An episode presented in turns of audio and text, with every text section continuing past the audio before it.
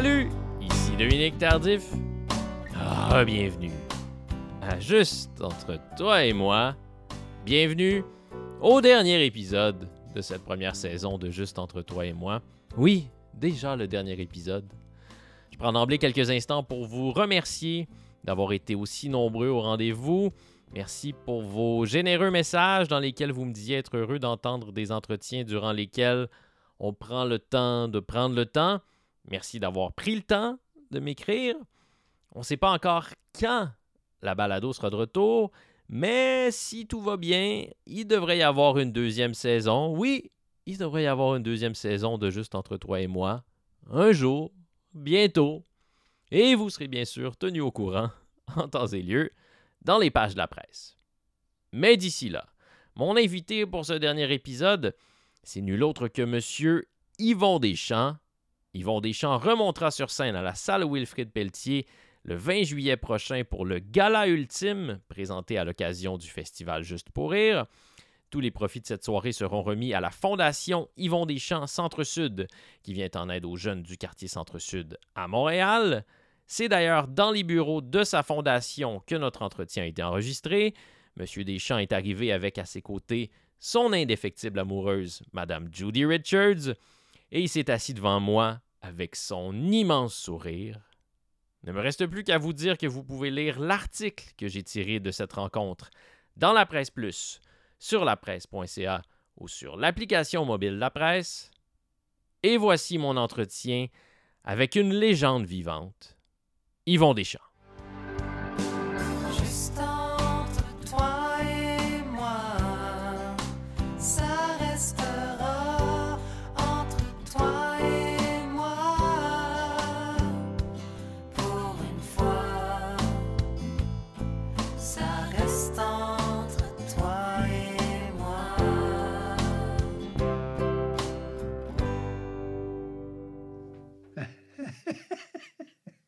Tout est parfait, qu'est-ce que tu veux? C'est merveilleux. hein? Est-ce que vous êtes heureux, M. Deschamps? Moi? Ouais. Ah oui, ah oui. Oui? Ben oui. Je suis heureux, je comprends. euh, très heureux. Très heureux, ça veut dire euh, pas trop de problèmes, euh, pas trop de grandes peurs, pas trop de, de grande tristesse, mais heureux, ça veut pas dire être toujours bien puis content. C'est que je suis, je suis, moi, chanceux dans la vie. Écoute, premièrement, j'ai fait une carrière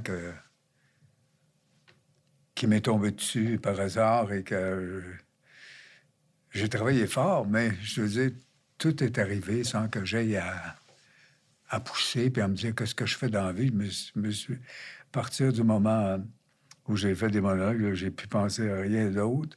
Et euh, j'ai une belle famille. Je, Jodie et moi, fait 55 ans qu'on est ensemble. Euh, tu sais, j'ai tout. J'ai tout, au fond. Mais il reste que on a des, on a des problèmes, problèmes de famille, problèmes de santé, aussi des grandes questions. Tout à coup, tu arrêtes de quelques secondes où tu vois quelque chose et là, tu remets tout en question. Pourquoi on vit de cette façon-là? Puis comment ça se fait qu'il y a tant de monde qui souffre? Puis, puis la misère, puis qu'est-ce que je peux faire? Puis là, tu t'as- t'as- moi, j'achève ma vie, là. Fait que je- ce que j'ai pas fait, je pourrais pas le faire. Tu sais, j'aurais pas le temps. Ce, je me, ce dont je me rends compte des fois, c'est ça. Je dis, oh, j'aurais dû, j'aurais pu. Je l'ai pas fait. Puis là, ben, il était un peu trop tard. Ça vous habite, ça? Vous avez des regrets? oui, j'ai des regrets certains. Mais je suis en général heureux. Parce que euh, j'ai lu que Clémence Desrochers a déjà dit à votre sujet qu'elle aimerait tellement avoir la certitude qu'il est heureux, cet homme, en parlant ouais. de vous. Oui, oui. Parce que vous avez souvent dit en entrevue que vous aviez de la difficulté à, à goûter au bonheur. Et que j'avais, c'est que ça allait mal. Pourtant, vous aviez tout. J'avais tout pareil. C'est pour ça que ça pas, c'est pas ce qu'on a. c'est ce- je ne sais pas. J'avais tout puis j'étais mal. Mais j'étais mal de tout avoir. C'est ça aussi. Hmm. Alors, C'est pour ça que vous avez, euh, vous avez lancé votre première fondation. Vous l'avez mis sur pied parce que vous étiez mal à l'aise avec tout l'argent que vous récoltiez grâce à votre Ouais. carrière? c'est ça, la première fois, ouais. dans les années 70. En fait, j'étais tellement mal que je me dis... Parce que c'est notre Moses de... Tu sais, La notre religion. culture judéo-chrétienne. euh, c'était péché d'avoir de l'argent quand on était enfant. Et après, ben là, j'étais plutôt un gars de gauche. Alors, qu'est-ce que je fais avec l'argent? J'ai pas, j'ai pas d'affaire à avoir de l'argent. Et euh, ça, ça me rendait malheureux. Ça me rendait malheureux. Et là, j'ai même pensé, je vais arrêter de travailler. J'en ferai plus d'argent. Mais c'était pas une très bonne idée. Ça aurait réglé votre problème, mais ça en, a- ça en aurait créé d'autres. Ça me recrée pas mal. Alors, fi- finalement, moi, c'est pas moi qui ai passé, c'est Jody.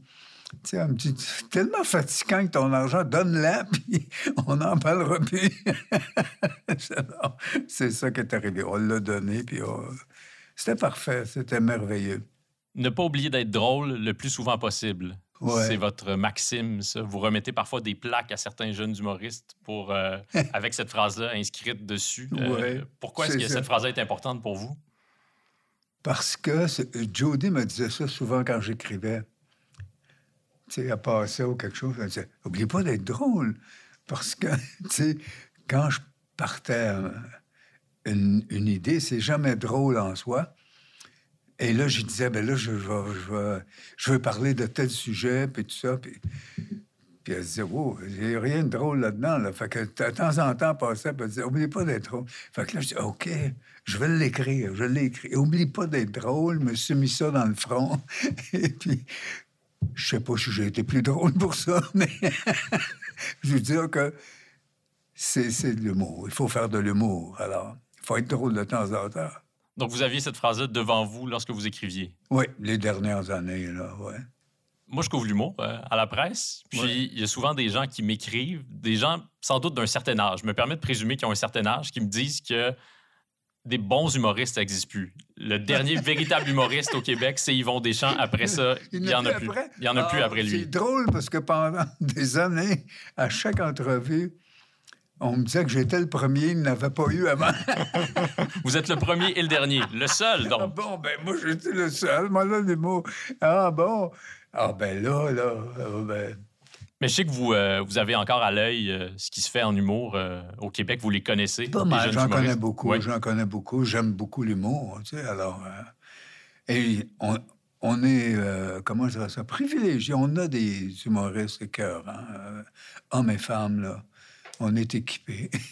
pour, un petit, pour une petite gang comme on est, là, écoute, on a de super humoristes. Donc, vous êtes le dernier, ce serait pas, Non, ce serait pas je- vrai. non, non, non, non. pour eux autres, je suis le premier. Oui. Pour eux, On n'oublie jamais son premier. C'est ça, exactement. Je, euh, c'est ça, mais c'est tellement euh, différent. Là. On, est dans- on vit dans un monde euh, tellement différent de, de, de mon époque et même de, de- de mon époque, je veux dire, les années 70, 80, beaucoup. Là. Mais même euh, quand les dernières choses que j'ai écrites, c'était en 2007, 2010, même depuis ce temps-là, ça a changé. hein. Même depuis 10 ans, là, 15 ans, là, ça change. Le monde change. Est-ce que ça change pour le mieux ou pour le pire? Ça change. Moi, je sais pas. Je sais pas si c'est pour le mieux ou pour le pire. On peut dire, oups, là, c'est. Ça change pour le pire, mais demain, ça va changer pour le mieux. Ça s'en va en, en dents de scie. Et on ne sait pas où ça s'en va. Parce que là, moi, mes petits-enfants, là, je regarde aller, puis je dis, Waouh, qu'est-ce qu'ils vont. Qu'est-ce qu'ils vont faire? Qu'est-ce qu'ils vont être? Parce que c'est, c'est la culture pop américaine qui les allume, au total. Ils aiment parler anglais. Ils parlent anglais à leur grand-mère, mais moi, je, je parle- vous me parlez jamais en anglais. C'est ça la règle Ouais, chez grand-papa? Grand-maman, c'est une anglaise, correct. non. Ben, ils vont, ils parlent français, c'est des francophones, mais ils aiment ça, parler anglais. Ils aiment ça. Je sais pas, euh, Comment vous l'expliquez, cet attrait-là pour l'anglais chez, chez les jeunes? je sais pas. Je pense que c'est l'attrait de la, de la culture pop américaine qui fait que euh, ils en regardent tellement sur leur euh, téléphone que ils trouvent ça plus, plus cool de dire des choses en anglais. Tu sais, c'est cool, oui, oui. Mais d'ailleurs, vous, en 78, vous avez enregistré un album en anglais? Oui. Euh, vous avez envisagé faire carrière aux États-Unis en anglais, forcément. Pourquoi est-ce que ça ça n'a pas abouti? Pourquoi est-ce que ça a avorté votre projet de faire carrière aux États-Unis? Euh, ça, ça a été. euh, C'est parce qu'à cette époque-là, c'était, l'époque des, euh, des compagnies de disques. hein. C'est les compagnies de disques qui contrôlaient tout. Donc, moi, quand je, suis arrivé en Californie, j'ai fait une coupe de shows, euh, Dinosaur, etc. Puis, il y avait de beaucoup d'intérêt, mais la seule chose qu'on a trouvée qui s'en venait, là, qui, qui était un- une possibilité, c'était euh, un contrat de cinq ans à CBS. Euh, À CBS. à CBS. Mais c'est Donc prestigieux. prestigieux, un beau contrat, là. Mais c'est un contrat qui te contrôle. Pendant cinq ans, ils te possèdent. C'est eux autres qui te vont dire qu'est-ce que tu fais, quand tu vas jouer dans tel petit théâtre euh, à Détroit ou à New York, parce qu'ils pensaient naturellement plus le Nord, là, parce que mes affaires, ça- dans le Sud, ils seraient demandé où est-ce qu'elle est, la ruelle, tu sais. oui, la cour, où est-ce qu'elle court? Il n'y a pas de cour. Alors, euh, et euh, j'avais, à ce moment-là, on venait d'avoir notre aîné qui avait sept ou huit semaines. Vous étiez un jeune père. Oui, un jeune père de 40 quelques années. Et là, j'ai dit non, là, je m'en vais pas cinq ans euh, à me faire dire quoi faire, puis tout ça. Là. Non, s'il n'y a pas autre chose, on est revenu. Donc, vous avez dit à CBS, euh, laissez tomber. euh, Laissez tomber. Je ça. retourne à la maison. Yes! Est-ce que vous l'avez regretté, ça? Ou jamais? Non, non, pas du tout. En fait, j'aurais regretté si j'avais pas travaillé ici autant. Mais j'ai travaillé autant que j'ai voulu. C'est ça, pense-y, là. Chaque fois que j'ai voulu, j'ai rempli mes salles. Ça, là, pendant 30 quelques années, c'est quand même fabuleux. Là. Tu te dis, maudit chanceux. Je réécoutais euh, un numéro dont je peux pas prononcer le titre parce Ouais. que c'est un mot qu'on peut pas prononcer. Le, le- le titre de votre numéro avec le mot en N. Oui, oui. Euh, votre antiracisme, votre indignation face au Ouais, racisme, ouais. ça vient d'où, ça? Évidemment, on, on est tous contre le racisme, Oui, oui, oui, oui. mais chez vous, il y avait une très grande indignation Ouais. face à ça. Oui. Mais c'est parce qu'aussi, pour nous, euh, les Noirs étaient des, euh, des Anglais. Et il y avait seulement des Noirs à Saint-Henri, là. Euh, À Petite Bourgogne, il n'y avait pas ailleurs. Les, les Haïtiens n'étaient pas arrivés encore. Eux sont venus à partir de début 60, là, pour fuir Duvalier. Mais c'était des Noirs et ils étaient vraiment... euh, comment je dirais ça? hein? Moi, en fait, le monologue, il dit le contraire. Le monologue, il dit que C'est ironique. on aimerait ça, tu sais. On- Ils sont pas mieux que nous autres. Parce que, ben, c'était ça, tu sais. Ils dansent mieux, ils ont de la meilleure musique. ils ont, euh, Et à ce moment-là aussi, quand, quand ça se passe, j'avais dans ma tête, j'avais, le personnage avait 10 ans à peu près, donc 46-47, champion du monde poids lourd, c'était encore Joe Louis. L'homme le plus vite du monde, c'était encore Jesse Owen. Et là, il arrive l'autre qui vient jouer au baseball chez nous, puis qui vole des buts, puis qui remplit le stade. Tu c'était merveilleux. Mais en même temps, je disais, waouh, ils sont bons, hein, s'il vous plaît. Et il était, comment je te. euh, je perds mes mots, je suis vieux maintenant. Ça va. Il était ostracisé quand même. Non, mais tu sais, quand tu vieillis, là, j'ai dit, j'ai perdu à peu près la moitié de ma vue, mais j'ai des lancers internes. J'ai 50% d'audition, mais j'ai des aides auditives. Mais le 50% de mon cerveau qui est parti, je le remplace avec quoi? La médecine n'a aucune réponse pour ça. non. Il n'y en a pas. Non. Ah. Non, c'est ça. C'était euh, la discrimination. Mais pour nous, moi, je pensais que les Noirs n'avaient pas le droit de venir à notre école. C'était vrai. Mais c'est pas parce qu'ils étaient noirs. C'est parce que c'était des écoles Hmm. confessionnelles. Oui. Alors, il fallait être catholique. Il n'était pas catholique. Alors, C'était juste ça. Ben moi, je t'assure que ils acceptent pas, puis etc. Là, tu sais, là, je t'ai monté des- une idée. Puis on sait à quel point euh, il y a- eu de la discrimination euh, terrible, épouvantable. On dit souvent que on pourrait plus aujourd'hui présenter certains de vos numéros de l'époque de la même manière. Mhm. Euh, est-ce que c'est est-ce que c'est grave ça? Est-ce que c'est vrai selon vous? Puis est-ce que c'est grave que C'est vrai, mais c'est pas grave. C'est pas grave. Oh non, pas du tout. Mais c'est vrai. Premièrement, ce monologue-là dont on parlait, au fond, il y a juste moi qui le comprenais vraiment. Les gens Pas- comprenaient pas bien le message dans la salle? Ben, comprenait que c'était antiraciste, mais il ne pouvait pas comprendre d'où ça venait, cette idée-là. Mais pour, pour ça, il fallait être à côté de la petite Bourgogne.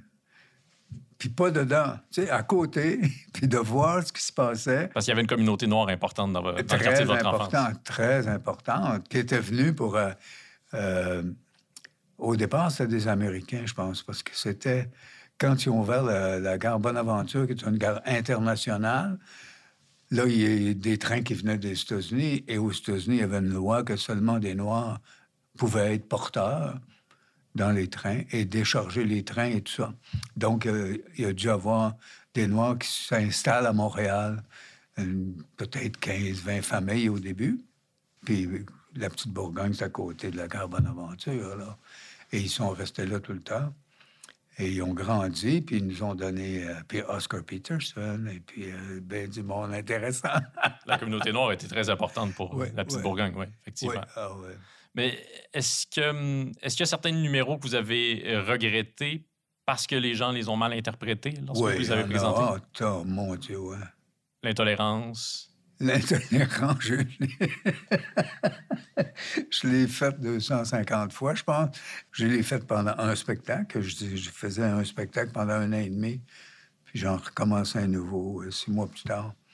Et, euh, et j'avais peur tous les soirs. Alors, j'avais peur parce qu'il fallait rendre quelqu'un intolérant, puis il criait des noms. C'est drôle, ça. C'était ça l'objectif, c'était que la foule se retourne contre vous. Oui, voilà. Ça, c'est, c'est pas fin quand t'es sur scène. T'es pas supposé faire ça. T'es supposé te faire aimer, pas te faire haïr. Alors, euh, oh, il y a des soirs, c'était terrible. Mais euh, je, en fait, je le regrette pas. Mais c'est un monologue que peu de, peu de gens ont compris. Donc, quand les gens disent que Yvon Deschamps a été adulé pendant toute sa carrière et que chacun de ses mots a été applaudi et célébré, c'est encore Non. une fois, c'est de l'exagération. Ah, On embellit le passé. mettons que, euh, écoute, dès 73, je ne te faisais pas longtemps, là, ça faisait pas cinq ans que, que j'avais commencé. En 73, mon spectacle, euh, qu'est-ce qu'il y avait dans la libération de la femme? euh, en tout cas, il y avait deux, trois affaires. La libération de la femme aussi, ça a choqué. Ça, ça brassait. Ça, ça brassait. Mais c'était épouvantable aussi, là. Alors, euh, Parce que vous disiez des choses horribles au sujet des femmes. Non. Oui. ben, horrible, non. Mais, tu sais, le personnage, il s'adressait au monde. euh, Est-ce qu'il y en a qui sont pour la libération de la femme? Oui, sacrez votre camp, bon, puis ça. Puis vous prendrez pas notre place, puis, etc., etc. Puis là, il déclinait tout ce qu'il faisait pour sa femme. Tu sais, il salissait son linge, qu'elle puisse le laver, puis bon, etc. Donc, c'était rough parce que ça, ça allait direct. Ça insultait même quelques personnes, des fois. Mais c'était, comment je dirais, pour moi, ma mission première, c'était ça. Parce que je travaillais au Chaînon, comme j'étais à ce moment-là au conseil d'administration et euh, porte-parole du Chaînon, qui est une, Donc, femme, tu qui est vis- une maison pour femmes en difficulté. C'était le début des années 70, donc c'était vraiment là, la, la- la grande marche. là. Le- les femmes n'avaient pas encore le droit de, de faire opérer leur enfant, même. Il va mourir, ah, mais il faut que son père signe. Ah, oui, oui. Oh là là! tu sais, pas le droit de reconnaître son enfant. C'est le père qui doit reconnaître l'enfant. Ben oui, qui l'a eu, l'enfant? Qui est sûr que c'est son enfant? Il y a juste la mère, hein? Alors, euh, ça, donc, en 73, euh, probablement à cause de la libération de la femme, écoute, dans la presse, justement, j'ai eu droit, là, euh, cinq colonnes à la une. Derrière les monologues d'Yvon Deschamps, le vide. Et là, une page entière pour dire que j'avais rien dit. Puis comment est-ce que vous preniez ça à ce moment-là? Ah, ça fait mal, écoute, là. Ben oui, ça fait mal, certain. On prend, prend ça avec un grain de sel. En 73, 79, même chose, 79, je me suis fait crier des noms. Avec la manipulation. Ouais, que j'avais plus d'affaires là, euh, etc. Donc, Mais- euh, c'est pas vrai que ça a toujours été rose. là. Et puis, j'ai eu des spectacles que le monde n'aimait pas du tout. Et le problème, c'est que quand un spectacle que les gens n'aiment pas et que tu es vendu pour un an et demi, 250 000 personnes, ça fait bien du monde qui vont pas l'aimer. J'ai réécouté la. Le- faut les faire quand même, les spectacles. Mais il faut les faire. On les fait pareil. Dans la manipulation, vous personnifiez euh, un homme d'extrême droite, d'extrême gauche, puis un flyer. Un flyer, oui. Lui, il veut répandre la joie Ouais, ouais. totale chez tout le monde. Ce numéro-là, il me semble qu'il est encore d'actualité parce qu'on dit beaucoup qu'on vit dans une époque de polarisation. Les gens Oh, se campent. Ah. dans leur position et refusent de dialoguer. Oui. Et que les gens sont sensibles. Il y en a, là. Et ce que je trouve de pire, c'est que aujourd'hui, si tu as trois poilus puis deux chauves qui sont contre quelque chose, on arrête de le Hmm. faire. Mais on est 8-9 millions, là. C'est les poilus puis les chauves, là. Ils ont le droit d'être contre. Tu sais, comme quand, quand ils ont arrêté le, le- le- le spectacle de Lepage, le festival de jazz, parce que les gens manifestaient puis disaient c'est de l'appropriation. Slave. Ouais. Tu as le droit de protester. Mais tu as le droit de dire aussi non, c'est pas ça. C'est de la célébration. C'est des... c'est merveilleux, ces chants-là. Et s'il faut qu'ils soient entendus.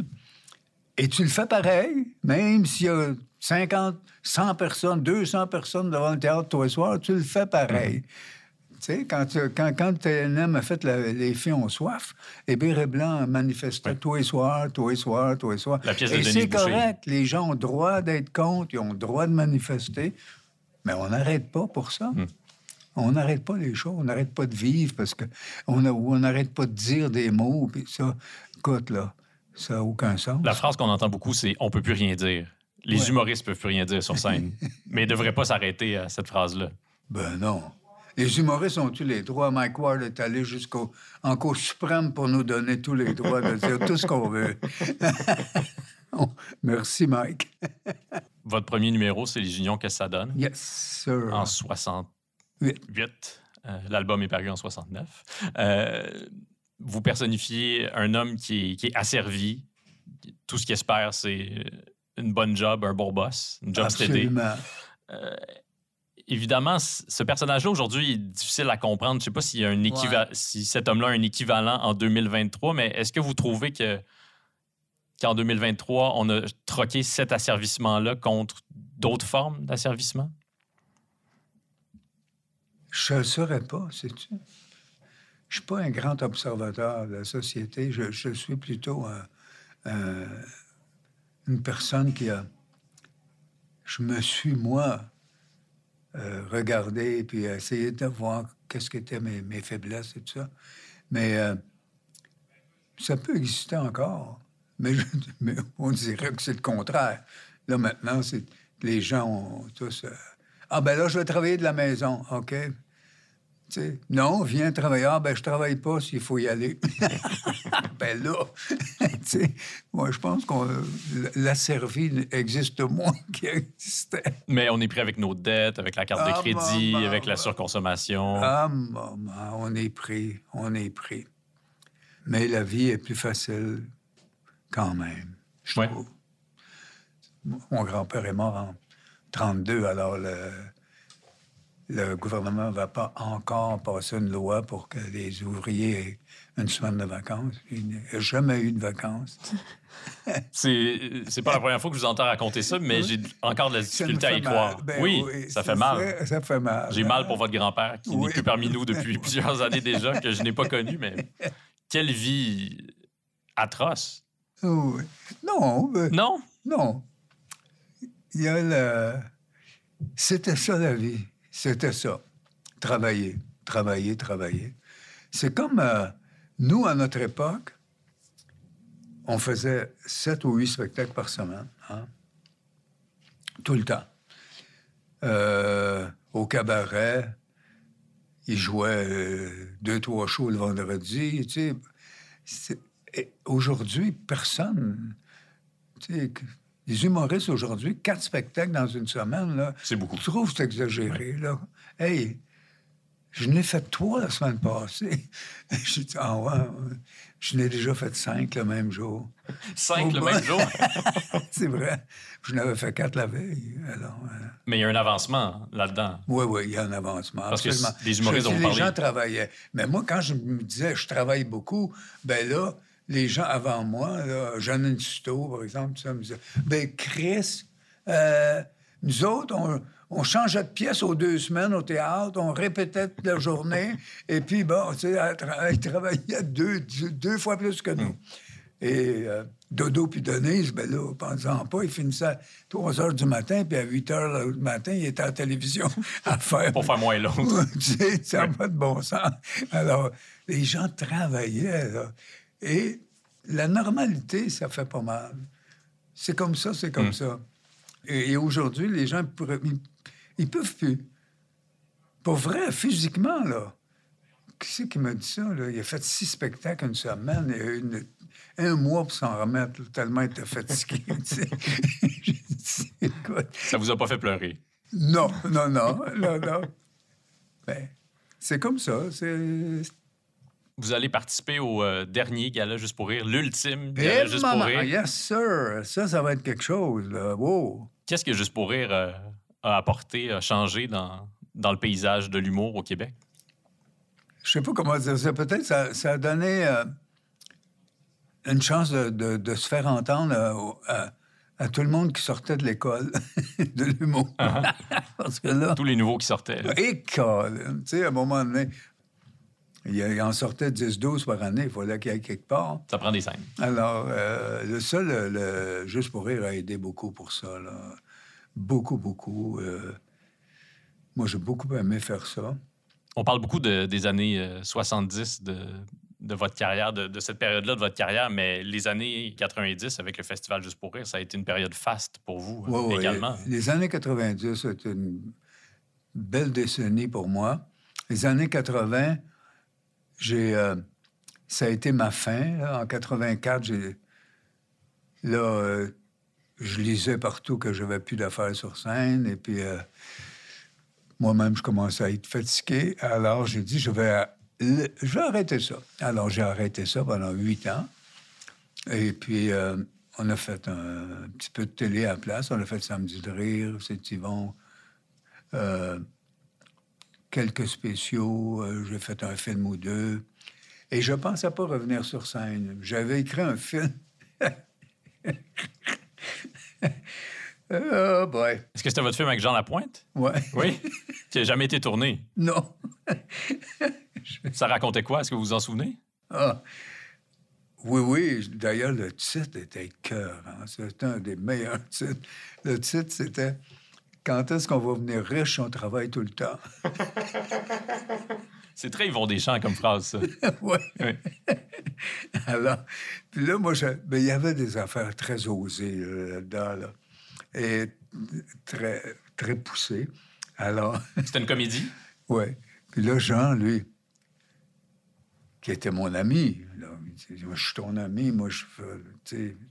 Là, là, il était tellement, quand j'ai fait lire, le scénario était tellement gêné que là, il, il voulait pas me le dire. Fait que là, il, il me l'a fait dire par son agent que ça, ça serait pas bon euh, dans sa carrière à ce moment-là. Mais c'était poussé de quelle manière? Ah. euh, De quelle manière est-ce que c'était poussé, euh, ce film-là? c'est qu'il y avait à un moment donné une affaire d'espionnage. C'était un peu comme James Bond. Là, tu sais, il se retrouvait dans un camp où les gens s'entraînaient, puis tout ça. Et puis, euh, il, passe à un endroit, puis là, c'est des, des espions euh, russes ou je sais pas quoi qui se pratiquent à dire « Asti de tabarnak de calice, de calvaire de Saint-Cyboire! » Puis tu sais, là, ça, ça pour être des vrais Québécois. L'autre, il, il il se... Ça, je devrais pas le dire, ça, trop... pas de ça. L'autre, c'était... Il, s'exerçait au tir, comme, comme tu avec l'ours. qui se- Mais c'était des, des petites personnes. Parce que on en met plus dans le coffre de l'auto. Je commence à comprendre Jean Lapointe là, de ne pas avoir voulu tourner dans ce film-là. Mais il n'est pas trop tard. J'imagine que le scénario existe quelque part. Non, non. Non, ça a été brûlé, ça a été brûlé. déchiqueté. Ah, ça aurait été. Mais c'était. Il y avait deux petites choses comme ça, mais le reste, cute à mort. Joli. Vous avez aussi écrit des chansons? Ouais. Une de mes chansons préférées de votre répertoire, vous l'avez euh, créée avec Serge Fiori. C'est la chanson Seul. Oh, Vous l'aimez, vous aussi, celle-là? ouais. On s'ouvre les poignets après. C'est une chanson qui parle de, qui parle de ce qui nous attend de l'autre côté. Ouais, tout le monde. Qui me tiendra la main au bout de mon chemin, qui me tiendra la main au jour sans lendemain. C'est Judy. C'est ça la réponse à la question. oui, voilà. Comment est-ce que votre amitié avec, euh, avec Serge Fiori, elle est née? Serge, ah ben, je l'ai je l'ai connu euh, au moment de- d'Harmonium. Et puis après, on s'est retrouvés parce que je, euh, je travaillais. Libert Siborana est venu travailler avec moi. Un autre membre d'Harmonium. Puis Libert était dans Harmonium. Alors là, on, on, on- on s'est vus trois, quatre fois.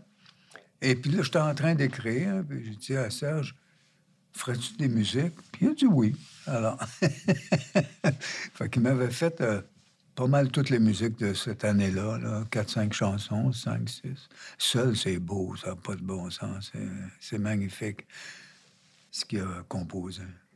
Je ne veux pas vous poser une question trop grave, mais euh, parce que manifestement, à ce moment-là, en 1982, vous pensiez à la mort. Ouais. Euh, Est-ce que vous y pensez de la même manière aujourd'hui, en 2023? Non, je. euh, Moi, ça m'a toujours omnibulé la mort. Je je l'ai dans ma vie chaque jour ben, depuis ma naissance, je pense. Depuis l'âge de 6 ou 7 ans, quand je... à coup, j'ai réalisé que j'allais mourir, j'ai pas accepté ça du tout. je dis, bon, il y en a. Les autres, peut-être, mais moi, non. Et vers 12, 13 ans, là, j'étais sûr que moi, je mourrais pas, qu'il arriverait quelque chose, qu'on mourrait plus, là. Et ça m'a. euh, vraiment, j'ai fait des crises d'angoisse euh, pas mal souvent dans ma vie à cause de ça. Mais en vieillissant, c'est le contraire qui arrive. C'est comme. euh, c'est bien correct, là, ça va arrêter. J'ai eu une vie complète. J'ai tout. J'ai de l'amour, ça n'a pas de bon sens. J'ai encore une bonne santé. Et je ne fais pas de crise d'angoisse, j'en fais plus. Donc, il y a une forme d'apaisement par rapport Ouais, à... d'apaisement, à l'idée que c'est inévitable et que on l'accepte. La seule chose, c'est toujours pareil, on, qu'on craint euh, comment? Tu sais, tu veux pas traîner euh, des années dans un lit. là. Mon père était en- dans... en- malheureusement, mon père est mort en CHSLD à l'époque, mais euh, à l'époque où il y avait du personnel, il était bien traité. Et aussi parce que c'était à Saint-Henri qu'il y avait deux de ses frères puis une de ses sœurs qui étaient là. Alors, euh, et il y avait un gars euh, dans la chambre à côté. euh, c'était un, squelette qui, restait dans son lit. Et mon père est mort avant lui. Alors, tu sais, si je veux pas être comme ça, là, je veux pas être. On est présentement dans le centre-sud. Oui. On est chez vous, d'une certaine manière. On n'est pas dans votre résidence, là. Non, mais on est dans c'est les... grand, c'est grand. Oui, chez c'est grand chez vous. C'est beau, c'est lumineux. On est, dans, on est dans les bureaux de votre fondation. Oui. Votre indignation par rapport à, à la pauvreté, Hum? elle vient d'où? Ah mon Dieu, jamais, parce que j'ai jamais compris ça, qu'on puisse pas euh, partager plus également les choses. C'est que je comprends et je- moi je suis d'accord pour que si tu fais quelque chose de spécial, ben t'as un petit peu plus que les autres, tu sais, mais les écarts qu'il y a, et là, c'est pire que jamais. Là, là, c'est rendu. À un moment donné, ils vont être trois, quatre à Silicon Valley. On est pas mal vont rendu posséder le monde entier. On arrive là ou presque. Là. Ouais. Hein, écoute, euh, il, y a, toujours cette, même misère. Mais moi aussi, il faut dire que moi, je suis né dans les années 30, alors même si, euh, si j'étais jeune, sans le savoir, j'ai été marqué par ça. C'était la grande misère. C'était la, grande misère. Nous euh, même nous à l'école, dans les années 40, vraiment, il y, a des, il y a des familles où il y avait juste une paire de souliers. Alors, les, enfants, ils venaient pas tous les jours, ils me changeaient. Euh, J'avais des amis qui habitaient encore dans, dans un taudis euh, sur le sol battu, pas de plancher.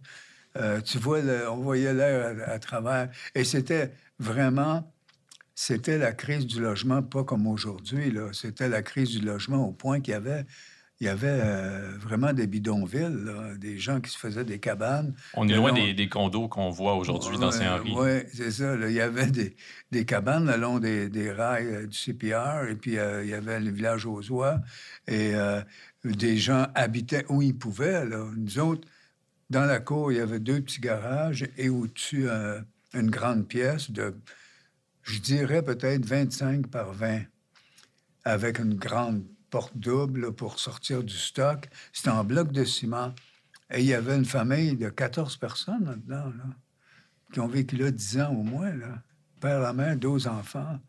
Euh, J'ai une de mes tantes qui habitait dans un, petit backstore de magasin. Il était huit euh, dans une pièce avec un, un lavabo, un coin, puis la toilette dans l'autre coin.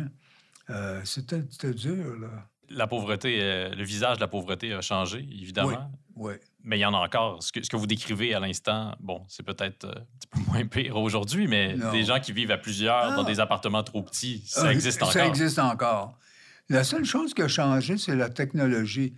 On gèle moins aujourd'hui. Je sais pas. non, mais tu sais, chez nous, on vivait au rez-de-chaussée. Alors, le plancher est à peu près à un pied et demi du sol. Mais c'était juste un rang de planche. Alors, ça, l'hiver, ça gelait. Le plancher était glacé. Portait des bottes. Faisait froid. Les, les fallait, tu sais, avant l'huile, on, chauffait au bois ou au charbon. Euh, ça s'éteint maintenant, dans la nuit. Fait que le matin, il ne pas chaud quand il fait moins 20 dehors. Euh, il y avait du frima sur le cadre de porte, tu sais, dans la chambre. Alors, là, faut se lever. Mon père se levait, partait les feux. On avait un feu dans la cuisine, un autre dans le passage. Sais, aujourd'hui, tu n'as plus besoin de ça. là. Au moins, c'est plus simple. Grâce à vous, j'aurai davantage de gratitude la prochaine fois que je partirai le chauffage à la Oui. maison. je me rappellerai que ça n'a pas toujours été disponible. Non, non, non, non, c'est ça. Comment est-ce que les souvenirs de, de votre enfance dans Saint-Henri se transforment dans, dans votre esprit? Parce qu'évidemment, plus le temps passe, plus ces moments-là sont, sont loin derrière vous. Ouais, ouais. Est-ce qu'ils se transforment dans votre esprit, les, images qui vous restent de, Saint-Henri? C'était très important. J'étais à Saint-Henri, tu sais, l'âge de 4 ans à 20 ans à peu près, là. C'est là que tout se passe. hein. Alors, euh, j'ai des souvenirs. faut pas que je dise ça parce que j'allais dire j'ai des souvenirs très précis. Et l'autre jour, je, regardais une émission euh, scientifique. C'était c'était une euh, neuropsychologue ou ça, qui disait quand tu as un souvenir qui est très précis, ça veut dire qu'il est faux. Il faut s'en méfier. On le reconstruit Ouais, nous-mêmes. Ben oui, c'est quelque chose qu'on s'est construit. je dis, oh maudit. Oh, je me rappelais tellement de ça. là, je- mais euh, c'est ça. Mais je, je, je, je suis un gars de Saint-Henri encore hein, à mon âge. et Puis je passe chez nous. euh, je passe devant chez nous, chez ma tante. Euh, mon père avait six frères et deux sœurs. On habitait tous sur trois rues à peu près, mais, mais un grand moment des champs. Puis, euh, mais on n'a plus notre école, puis on n'a plus notre église. puis, Mais être un gars de Saint-Henri, ça veut dire quoi? ça veut dire que je me sens bien quand je suis à Saint-Henri. Vous n'êtes jamais senti chez vous dans Westmount? Non, euh, non, c'est vrai, c'est vrai. Mais moi, dans ma tête, je vivais pas en Westmont, je vivais à Côte-de-Neige. Parce qu'en fait, on, a, on cherchait une maison à Côte-de-Neige, on a trouvé celle-là. Et là, quand on a signé, ça marquait Westmont. J'ai dit, comment ça, on est à Westmont? On est à Côte-des-Neiges. Non, non, ça finit la maison à côté. Ah! la maison d'à côté est à Côte-des-Neiges, mais pas nous autres. oh, ben là, on est à Côte-des-Neiges pareil, nous autres. Si vous aviez à écrire un, un numéro aujourd'hui, un monologue, Ouais. ça parlerait de quoi? Je s'appellerait de, probablement de l'hypersensibilité de certaines personnes. J'avais pensé, j'avais dit, tu sais, mettons, c'est un gars qui a un monsieur de 75 ans là, qui a une petite business avec euh, vingtaine d'employés, 20, 25 employés, puis là, il voudrait bien prendre sa retraite, mais ça, ça y prend un gros contrat, ça y prend quelque chose pour que ça marche assez bien pour qu'il puisse vendre, puis là, prendre sa retraite et tout ça. Et finalement, il arrive, il y a ce contrat-là, mais ça, ça se négocie entre 3 4. Et là, finalement, lui peut l'avoir, mais il faut que ça soit signé avant, mettons, 5 heures. Alors, il va venir un courrier. Là, il dit à, la réceptionniste, il y a un courrier qui va venir. C'est très important, là, pour le restant de ma vie. Ça, c'est très important. Vous montez tout de suite dans mon bureau pour que je le signe, etc. Puis là, elle, très bien, monsieur, très bien, monsieur, mais là, qu'est-ce que tu veux? Il y a un gars qui arrive et qui demande où est-ce que c'est Marion? Marion et Beauchamp, là, je ne sais pas. L'autre, il veut savoir. Il a- le messager arrive, elle signe, elle met ça là, puis il va pas. Puis lui, il perd son contrat, perd sa business. Mais parce qu'il perd son contrat, à 5 heures, il descend. Il y avait jusqu'à 5 heures pour signer. Il descend, puis il dit, ouais, le messager n'est pas venu. Ah oui, ah, j'ai oublié d'aller vous porter. Fait que là, il crie des noms. T'es ben épaisse, tu sais? Bon. Là, lui, il perd son contrat. Il peut pas vendre son business. Finalement, il a une vie plus difficile. Puis là, elle le poursuit parce qu'il a parlé fort. Et là, elle, elle ne pourra plus jamais travailler. Parce que quand elle pense à aller travailler, le patron va me, va me parler fort, elle pleure, puis elle n'est plus capable de travailler. Ce serait des choses dans cet esprit-là. là. Donc, vous trouvez que les gens ont parfois l'épiderme un peu trop sensible. Mettons, mettons. Euh, Est-ce que vous pourriez écrire un numéro sur l'environnement? Est-ce que ça vous inquiète? euh? Oh, ça, ben oui. La crise Non, ben climatique? non. Oui, et non. Pas pour moi, pour mes enfants, mes petits-enfants. C'est sûr que ça m'inquiète.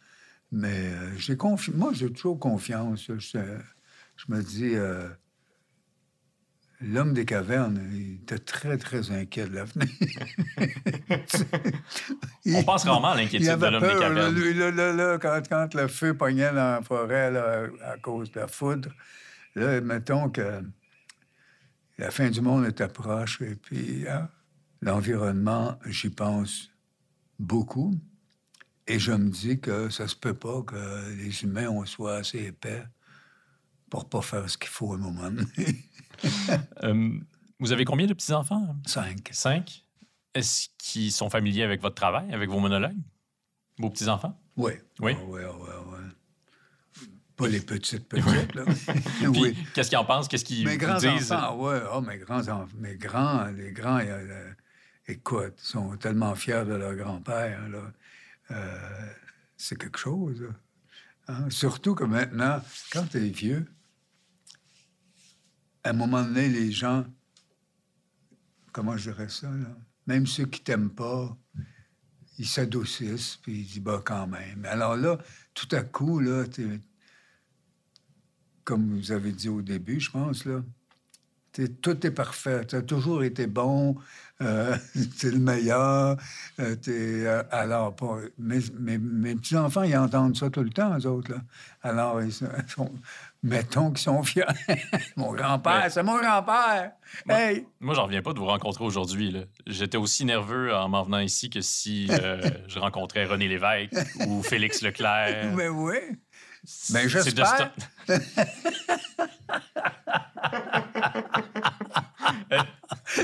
Est-ce que vous arrivez à l'entendre lorsqu'on vous dit que vous êtes euh, le père de l'humour québécois, que vous êtes une icône pour la culture québécoise? Est-ce que vous l'entendez ou il y a une part de vous qui mettez encore un peu de distance entre ces mots-là puis Non, non, ça- votre cœur? On prend ça avec un grain de sel, comme on dit. là. C'est bien le fun à entendre, mais euh, c'est tout. C'est le fun à entendre. C'est comme recevoir euh, un trophée, c'est le fun. C'est tout. Non. Euh, je voulais vous parler en, en conclusion d'un point qu'on a en commun, la batterie. Moi, Ouais. j'ai- j'ai joué de la batterie, mais je n'étais pas très bon, non. mais j'aimais beaucoup ça. Vous, vous avez appris à jouer de la batterie spécialement pour accompagner Claude Léveillé? Non, j'ai jamais appris, moi. Non? Mais moi, je savais pas jouer du Mais vous, vous en- vous en avez joué? Ben, je- Oui. Ça a été enregistré. J'ai ça chez nous. Mais oui, Colin. C'est pas comment ça se fait. En fait, je j'avais fait euh, à l'école le corps de Clairon-Tambour. Mm. Alors, la, la caisse claire, ça, j'étais capable. de-. Et j'écoutais beaucoup de jazz. J'adorais le jazz. Alors, j'entendais, je l'entendais, le drum. Je savais comment, qu'est-ce qu'il faut faire. Et avec l'éveillé, c'était simple. là. Tu sais, il fallait pas faire de bruit. Fallait être discret. Il fallait être très discret, tu sais, les brosses beaucoup, puis tout ça. C'était très simple. C'était plus comme des percussions que, que du, du vrai Mm. drum, là. Et en fait, lui, c'est parce qu'il voulait avoir quelqu'un... Il voulait plus être seul sur scène. Alors, euh, moi, j'étais là, et euh, c'est tout. Il me dit... Il y avait un drum dans le, dans le décor de Domino, une émission pour enfants que Claude faisait. Et moi, j'étais le. Comment est-ce qu'on appelle ça? Le gars qui fait applaudir les enfants. L'animateur de euh, foule? Hein? L'animateur de foule? Animateur de, de foule d'enfants. C'est différent. Et là, Claude ça préparait son entrée au Chat Noir, le premier, la première boîte à chansons où il y avait des récitals. Et il y avait comme une caisse claire, puis il y avait dans le décor. Alors, à un moment donné, pendant le break, il jouait ses chansons. Fait que moi, je m'assois. Oh, tu joues du drum? J'ai dit, oui, oui. Alors, m'accompagnerais-tu? Ah, oui. Écoute, quand euh, euh, j'ouvre le chat noir dans trois semaines. Oh, OK, parfait. Il dit, on, on va commencer à répéter. Euh, Là, là, je suis allé m'acheter un drum. aïe, aïe. J'ai dit, j'espère que je vais être capable de, de- Et puis, jouer un petit peu l'accordéon. De temps en temps. Et lui, il avait un accordéon qui avait un son fabuleux. Un son, là, on, vou- on voulait pleurer, juste entendre. Et je faisais des contre-chants très simples. là. Mais il m'a enduré pendant une couple d'années. Donc, qu'est-ce que vous allez présenter lors de l'ultime gala juste pour rire? Ben là, moi, je suis à la retraite. hein. Alors, euh, Vous êtes très occupé pour un homme à la retraite. ouais, je ne veux pas sortir de ma retraite. C'est-à-dire, je ne veux pas écrire. Je ne veux pas écrire. Je ne veux pas y penser. Dans ma tête, là, je pense à des affaires que, que j'ai écrites il y a 20 ou 25 ans, puis que je pense qu'ils pourraient être pertinentes. Puis, euh, il me vient des lignes de, ce- de ce temps-là. Puis, euh, à un moment donné, je pense que je vais avoir euh, l'idée complète. là. Vous allez faire quelques blagues. quelques blagues, mettons. Mais en fait, euh, je sais où je m'en vais, même si c'est- des choses que j'ai écrites il y a longtemps. Ça va être nécessairement sur... euh, c'est mon bon monsieur. Moi, j'ai des personnages qui n'ont pas de nom, Mhm. mais mes personnages, j'ai un de mes personnages qui est mon bon monsieur que j'appelle, qui c'est un bon monsieur, là, vraiment fin, puis tout ça, mais il est raciste, il est- mais il ne sait pas, lui, parce qu'il n'a jamais été mis devant. euh, euh, alors, et je, j'essaye de ramasser des choses que j'ai écrites sur la peur de perdre l'identité à cause des immigrants qui Oui. arrivent, les us et coutumes des autres, qui Vous avez- peuvent nous, en- euh, sais, nous enlever notre propre identité. Ça, c'est une peur qui n'est pas fondée, selon vous? Non, pas fondé du tout. Votre numéro qui s'appelle Les ethnies était fabuleux. C'était dans votre, un de vos derniers spectacles, il me semble. Ah ouais? Oui? Vous vous souvenez pas? de- Ben, je vais le relayer. Les ethnies, c'est très, très bon. ouais? Vous parlez précisément de ce sujet-là. Vous pourriez aller piger là-dedans, je pense. OK. Oui. Bon, ben, je vais, je vais je. Appelez-moi, M. Deschamps, je pourrais vous, euh, vous diriger à travers votre œuvre. Oh oui, quand il voit... Oh oui, il voit son ethnique, là. Son Oui. ethnique qui veut... Oh, ça, c'est bon. Ça, Euh, c'était bon. Il y a un livre qui est paru, un livre de Claude Paquette qui est paru il y a quelques années, qui s'intitule Yvon Deschamps. La citation, c'est J'en peux plus de parler de moi-même. Ouais. Est-ce que vous êtes euh, encore tanné de parler de vous-même? Toujours. Donc, c'est de la torture, ce que vous avez vécu euh, Ah, au cours des dernières minutes. de- ah, je suis torturé. Est-ce que vous avez euh, une dernière chose que vous aimeriez me dire qui resterait juste entre vous et moi? Entre nous, j'ai faim. Judy était partie vous chercher quelque chose à manger, Ben oui. puis elle n'est pas revenue. Je pense que. Elle voulait pas nous déranger. Non, c'est ça. C'est parfait. J'en reviens pas, euh, Monsieur Deschamps, que vous soyez devant moi. Ben, hey. Moi Merci non plus. J'en revenais pas que vous soyez devant moi, c'est ça? Merci beaucoup. Je- moi, j'en reviens pas d'être encore là. Juste entre toi et moi.